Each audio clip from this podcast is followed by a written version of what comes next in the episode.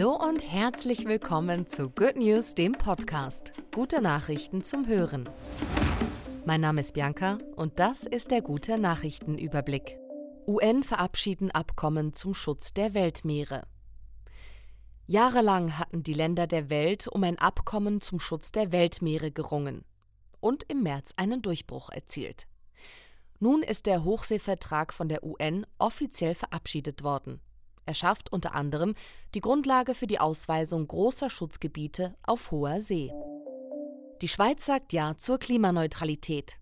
In einer Volksabstimmung haben die Schweizerinnen mit gut 59 Prozent Ja-Stimmen für ein neues Klimaschutzgesetz gestimmt. Es hat zum Ziel, den Erdöl- und Erdgasverbrauch zu senken, erneuerbare Energien zu fördern und klimafreundliches Heizen zu unterstützen.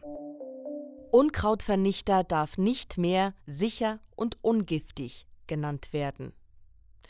Der Pharmakonzern Bayer und seine US-Tochter Monsanto dürfen ihre Unkrautvernichtungsmittel, sogenannte Roundup-Produkte mit dem Wirkstoff Glyphosat, künftig nicht mehr als sicher und ungiftig bezeichnen. Der Konzern reagiert damit auf eine Welle von Klagen, wonach Roundup Krebs auslösen könne. Bessere Gesundheitsversorgung für queere Menschen in New York City. Queere Menschen werden in den USA immer schlechter medizinisch versorgt. New Yorks Bürgermeister Eric Adams hat nun reagiert. Eine neue Verordnung legt fest, dass niemandem aufgrund seiner sexuellen Orientierung oder Geschlechtsidentität medizinische Hilfe verweigert werden darf. Lahntaucher sammeln 8,3 Tonnen Müll. Die Lahntaucher aus Marburg haben ein klares Ziel. Sie wollen die Lahn von Müll befreien.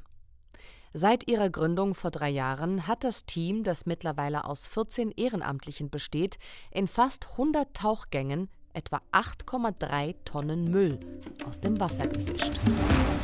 Dieser Podcast wurde dir präsentiert von Good Impact. Für noch mehr Good News lade dir unsere kostenlose Good News App runter